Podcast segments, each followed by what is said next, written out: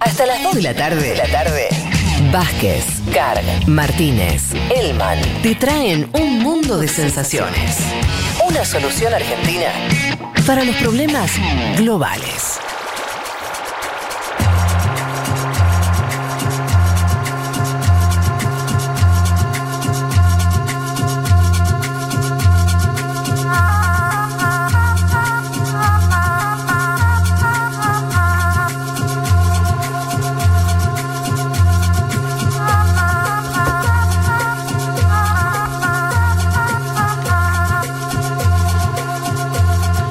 Bien, vamos a meternos con Uruguay, lo que hemos prometido. Sí. Ya tomemos ese mensaje del oyente. No es crisis política, porque desde afuera se le da más bolilla de lo que está pasando adentro. Sí, vamos a ver. Bueno, vamos no a ver en qué, en qué- por, por ahí estamos viendo un iceberg.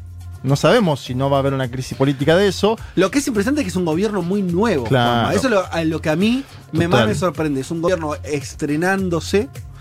Que, que además tiene la agenda del coronavirus como todos los gobiernos del mundo. Sí. Y aún así se le descubre este primer atisbo de espionaje. Y aparte un gobierno cuya, va- Político. cu- cuya valoración, la valoración de las y los ciudadanos sobre la gestión de la pandemia, en, en las encuestas venía bien, podríamos decir. Es decir, se autoproduce una crisis el gobierno uruguayo. Esto sin dudas es así. Después podemos valorar de qué magnitud es la crisis. Creo que a eso hacía alusión la oyente o el oyente. Podemos hablar de eso.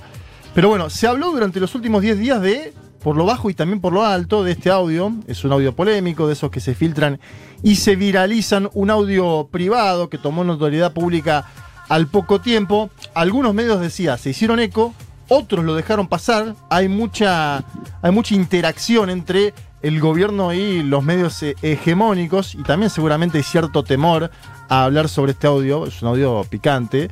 Eh, los personajes, lo digo, nada menos que la vicepresidenta de ese país, Beatriz Argimón, y un empresario, Fernando Cristino, lo mencionamos la semana pasada, se hizo famoso en Uruguay por tener una agencia y escuela de modelos, por organizar eventos en Punta del Este durante los veranos. Podríamos decir, Debe haber muchos argentinos de los que viajan a Punta del Este que lo conocen también, ¿no? seguro. Y él, De él- la- los ricos y famosos de acá. él ha tenido socios argentinos, Claro. él estuvo con Pampita en desfiles, Ah, sí, sí, sí, claro. seguro. Organizó el Pantén eh, Show en Punta, etcétera, seguro, seguro que está vinculado de alguna forma. Y de acuerdo a Cristino, este empresario, existe una deuda de la Intendencia de Maldonado con él. En cierta forma, esto, esto también es eh, interesante porque podría llegar a ser un tráfico de influencias, lo tiene que investigar la justicia uruguaya. Argimón, en cierta forma, se compromete a interceder ante esa deuda en el audio. ¿sí? Eso eh, Ah, mirá, es claro. ilegal. Claro, sí, es sí. ilegal. Que la vicepresidenta se comprometa a interceder por la deuda de un tercero ante una intendencia eh, es ilegal. ¿Y de dónde se conocen tanto Argimón y Cristino, este empresario? ¿Por qué hablan tan naturalmente? Bueno, Cristino fue socio de uno de los hijos de la ahora vicepresidenta cuando ambos comandaban la publicación uruguaya de Caras. Caras, la publicación de la farándula. Mirá. Eh, ese vínculo no terminó del todo bien, de acuerdo a todas las fuentes consultadas en el Uruguay, pero en el audio se hablan con cierta naturalidad y trato, más allá de los temas muy picantes en los- de los cuales obviamente están hablando Argimón y la calle Pou. Quiero que escuchemos un tramo de Beatriz Argimón diciendo que todo se sabe, que todo queda grabado. Nuestros teléfonos Están todos pinchados, obvio. hay que cuidarlos mucho. Pero lo sé. Y, pará, sí, pero pará. Este, lo que tú hablaste el otro día, ¿Cuándo? Cuando tú llamaste, Ah, sí, a, a aquella. bueno, sí, aquella, obviamente todo se sabe. Y sí, todo está grabado. todo queda obvio, grabado. obvio. Porque todas las llamadas, todas, mira lo que te digo, Sí. van directo. Me Bueno, gusta que está. repite como digo, Sí. todas, ¿eh? La re- lo remarca. Como, es como un audio muy, muy contundente, ¿no? Sí. Era la vicepresidenta, o sea, por eso es lo, muy, lo Sí. fuerte es escuchar a la vicepresidenta decir que todo se graba. Y volviendo, es una conversación privada, pero aún siendo privada, es fuerte escuchar algo así de parte de la segunda persona más importante de un país. ¿sí? Es, eh, es, eh, es, choqueante. Un país aparte, que lo decíamos antes en la intro, siempre está acostumbrado a una gran institucionalidad. Eh, para mí, lo mencionamos la semana pasada. Yo, a ver, yo vi esta semana muchos medios de comunicación del Uruguay diciendo no, este tema no es tan grave. Me parece que tiene que ver con una valoración de esos medios, con una valoración de esos periodistas, con una valoración de ciertas personas consultadas. Ahora, Uruguay, al último vicepresidente electo, a lo volaron por un caso que había comprado algunas prendas de vestir y libros con una tarjeta corporativa. Vuelvo a ese caso como para entender, a ver, si pasó eso en aquel entonces con un vicepresidente electo y fue un escándalo, esto suena un poquitito más grave. Mm. Pero era de izquierda, ¿no? Bueno, claro, por eso digo, ojo que la famosa institucionalidad uruguaya no dependa de los colores políticos. Porque entonces no es una institucionalidad a todas luces, sino que depende de quién gobierna. En ese entonces fue el propio Frente Amplio el que dijo, esto, es un- esto está mal, Mm. lo separamos, ¿sí? El Frente Amplio, le- a- ahí hay, cri- ahí hay debate interno, si estuvo bien, mal, eso, no importa, fue el Frente Amplio. Ahora el Partido Nacional y el Partido Colorado dicen, no, nosotros nos gustaron las explicaciones de Argimón, le creemos. Ah, mirá vos. digo, sí, le- le- Ya, ya la absolvieron. Internamente. ellos dicen el tema ya está. Ya está. Eh, claro, el Frente Amplio dice, no, el tema no está, vamos a ir a la justicia. Y quiero que escuchemos a Luis Lacalle Pou diciendo, nosotros no intervenimos teléfonos, básicamente eso lo vamos a escuchar. No, es un disparate. No. ¿Pudo escuchar ese audio? Sí, por supuesto. ¿Qué, qué, qué opinión le? No, no, no, no. no. O sea, ahora que si entro en eso, contesto de cualquier cosa. Pero no, sobre esa la parte de la pregunta tuya, que es seria, no. No, eso no cabe en democracia. Eso no cabe en democracia, desmentía la supuesta intervención to- total de teléfonos, porque Argimón dice, eh, todo se escucha, todo se graba. Ella después dijo, no, yo estaba hablando de los hackers, bueno. En fin, este gobierno, Fede, vos lo decías, empezó el primero de marzo. Primero de marzo, hace nada, hace muy poco de verdad. Tiene audios escandalosos, deben ser investigados por la justicia. Las explicaciones de Argimón, si bien le gustaron al Partido Nacional y al Partido Colorado, que gobiernan en la misma coalición multicolor, no conformaron al Frente Amplio, Mm. cuya vocería en el Senado se manifestó de esta manera. El Frente Amplio ha actuado con cautela y responsabilidad institucional. Nosotros tenemos mucha preocupación por el contenido de los- de- del audio que se hizo público entre jueves y viernes. Eh, dimos tiempo, esperamos a la convocatoria de la, de la vicepresidenta. Hoy recibimos su explicación y lo que nosotros consideramos es que la explicación es insuficiente.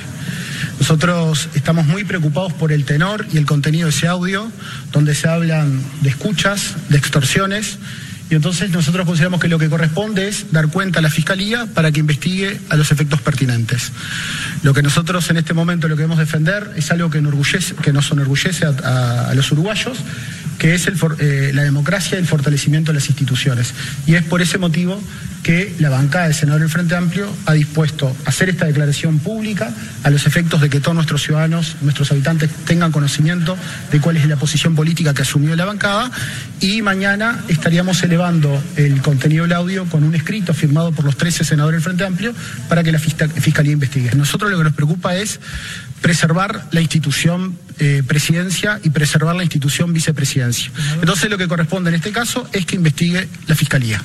Bueno, eh, básicamente judicializa el audio del Frente Amplio. Ajá. Eh, desde mi perspectiva le está devolviendo lo que hizo la oposición ahora gobernante durante los 15 años del Frente Amplio, que le judicializó muchas cosas. Bueno, el Frente Amplio está diciendo, te la voy a devolver, básicamente, hablando Es casi coloquialmente. obvio igual que hay que judicializar eso. Si vos tenés a una vicepresidenta diciendo acá que escuchan a todos, bueno, eso. mm, alguien tiene que Sí, investigar eso. ahora, si vos ves los medios uruguayos y ves a los cientistas políticos del Uruguay, Sí. No, no hay una nada. subestimación total de este hecho.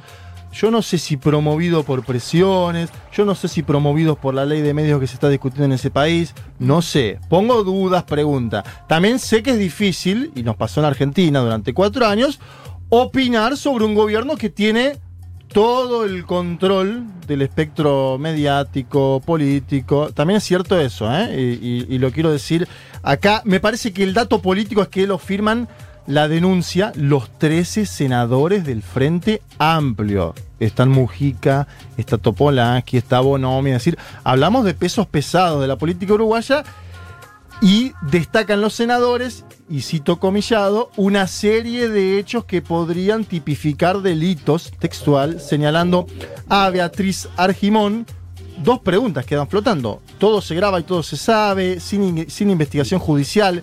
Eso queda eh, dando vuelta. El otro punto son las posibles extorsiones de la cual habla Argimón. Argimón en un momento del audio dice, a nosotros nos llegan extorsiones todo el tiempo. Bueno, va a tener que explicarle a la justicia cuáles son las extorsiones que les llegan. Eh, evidentemente hay secretos de Estado, pero Claro. ella en el audio dice que le llegan extorsiones al gobierno todo el tiempo y que tiene un bufete de abogados que permanentemente están trabajando sobre esas extorsiones. Debería aclarar qué es. Y ni que hablar del intento de intermediación de una vicepresidenta para que un tercero, en este caso Fernando Cristino, cobre una deuda de una alcaldía del Partido Nacional. Acá también me parece que hay operando internas dentro del propio gobierno, como el, sucedió en Argentina del PRO, donde Sí. se espiaban entre ellos. Sí, claro. Eh, y quiero traerte a eh, Fernando Cristino, que participó anteayer del programa Legítima Defensa de Caras y Caretas de Uruguay, eh, con el periodista Leandro Grille, eh, que estuvo acá con nosotros hace unos meses comentándonos lo que estaba pasando en el Uruguay.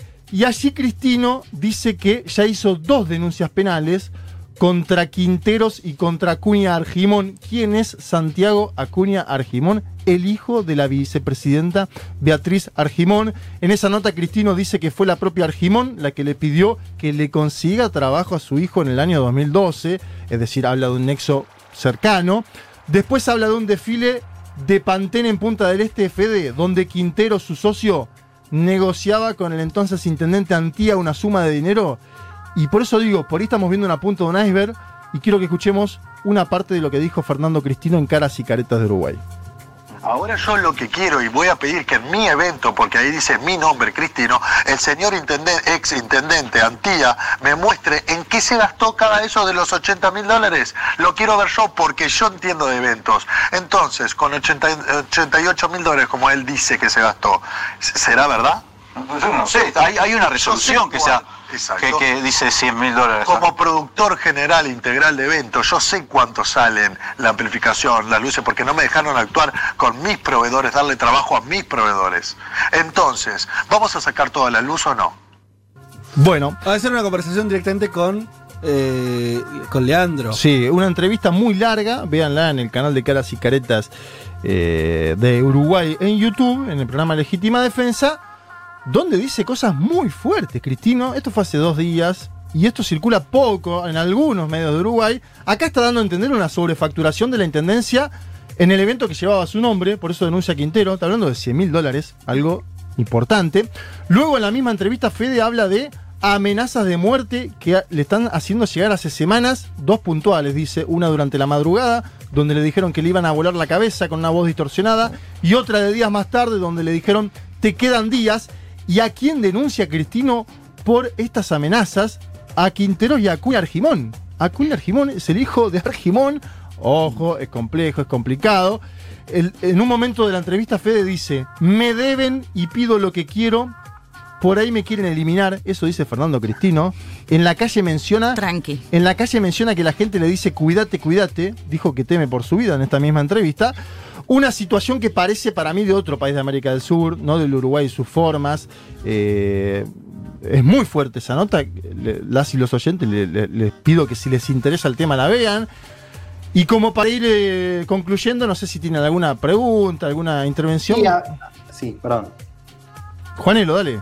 No, no, eso digo, de cuál es la legitimidad que tiene también este tipo Cristino, ¿no? Para decir eso, porque también en el marco de esa llamada, digo, por, lo que denuncia este empresario, uno puede entender también que, podría estar tranquilamente eh, exagerando la cuestión, digo, ¿no? Y, en esa presión de la vicepresidenta, incluso también uno puede pensar, y, y esto lo- lo traigo como, como duda, como pregunta, de si también Argimón ahí está exagerando este sistema de escuchas para mitigar esa presión digamos, ¿no? Digo, también entenderlo digo, en el marco de que es una conversión privada y que, que hay que ver también cuál es la, legitimidad que tiene Cristino, digo, como, como alguien que además está diciendo, bueno, me deben plata y también quiere eh, aprovechar la, digamos, la prensa que está teniendo. No, a ver, puede ser. Yo no, no, no sé qué busca Fernando Cristino. Eh, No sé, deberíamos hacer una nota con él para preguntarle qué busca. No lo sabemos. Juan, está bien lo que planteas en el sentido de cuál es la legitimidad que tiene. Ahora, el tipo dice: A mí me debe una alcaldía del Partido Nacional y me están amenazando de muerte. Y está acusando de amenaza de muerte al hijo de Argimón. Eh, a ver, no sé, por mucho menos que esto en Chile hubo un escándalo político en torno al hijo de Michelle Bachelet. Digo, no son cuestiones menores para América Latina. Y está bien la duda que planteás. ¿Cuál es la legitimidad de Argimón en torno a qué piensa el, el pueblo uruguayo de una conversación entre dos personas que una, que una tiene una jerarquía muy distinta a la otra, ¿no? Digo, como para Sí, poner eso en el. y yo, el- me, yo me preguntaba también, para sumar otra, otra interrogante, que es que también hay que, creo, recordar, Sí. más en términos políticos, saliendo un poco de, de- de esta, del barro este, de- del Sí, el- el empresario. lodo este, el lodo este. Yo que sé que es, es un gobierno de, de muchas partes, ¿no? Claro. O sea, muy partido. Es un gobierno que no llega fuerte internamente, sino que llega con una sumatoria Sí. ¿no? Por, por derecha, eh, por extrema derecha, por el centro, que logró, después de 15 años, unir fuerzas para ganarle Sí. a eh, la coalición de, al, al- al Frente Amplio. Era un Entonces, todos contra el Frente Amplio. Claro. Entonces, yo no sé si esto va a ser el principio de esa dinámica, pero a mí no me asombraría Sí. que el, este gobierno de la calle Pou tenga todo el tiempo que, eh, que sea un gobierno donde todo el tiempo se notan esas fisuras internas. Bueno, en esta misma semana el canciller Talvi, que está saliendo del gobierno de Uruguay, que es del Partido Colorado, Talvi fue candidato presidencial del Partido Colorado, denunció el voto, dijo que está en desacuerdo total, es el canciller, y dice que está en desacuerdo total con el voto de Uruguay a un funcionario norteamericano, Claver Carone, para el BID. ¿sí? Sí. Se está votando el BID. y o sea, a él, a él como canciller lo hacen votar algo que él no quiere.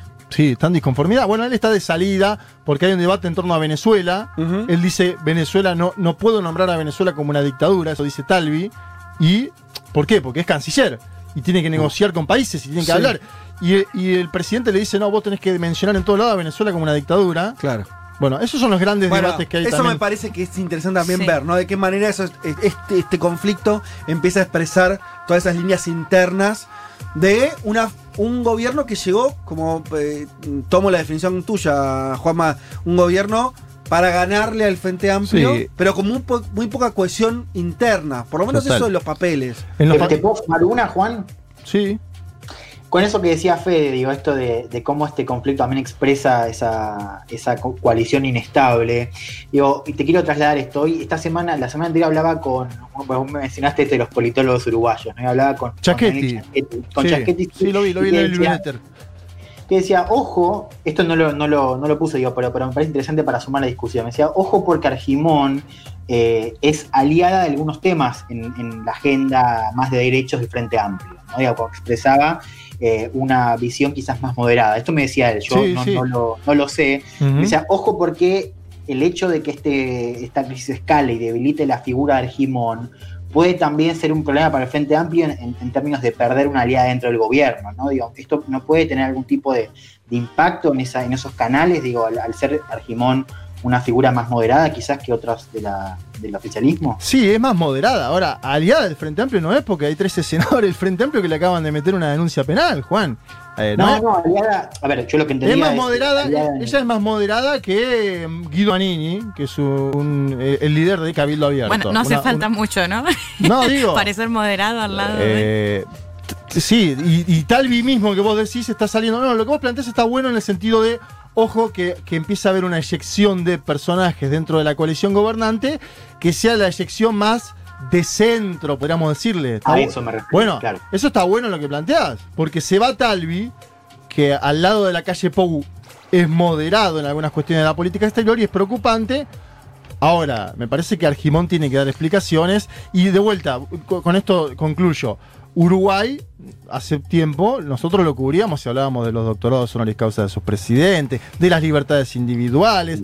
Hace meses llegó este gobierno. Ya hablamos de la ley de urgente consideración preocupante y ahora estamos hablando de este caso. Era el alumno ejemplar de Sudamérica y ahora estamos en esto. Finalizo diciendo que el tema ya está en la esfera judicial, tanto del frente, por el Frente Amplio como del propio Cristino y por las informaciones que van surgiendo de nuevas deudas, de posible sobrefacturación. Puede que estemos ante la punta del iceberg de un entramado bastante más complejo. Bien, y te dejo una reflexión de un oyente que si es cierto, eh, suma algo, ¿eh? Que es, eh, Cristino lo que quiere es ir a lo bailando, nos dicen. Ah, bueno. Ah, bueno. Algo huele a podrido en Dinamarca. Bueno, en todo el primer mundo. Federico Vázquez, Juan Manuel Carg, Leticia Martínez y Juan Elman. Un mundo de sensaciones.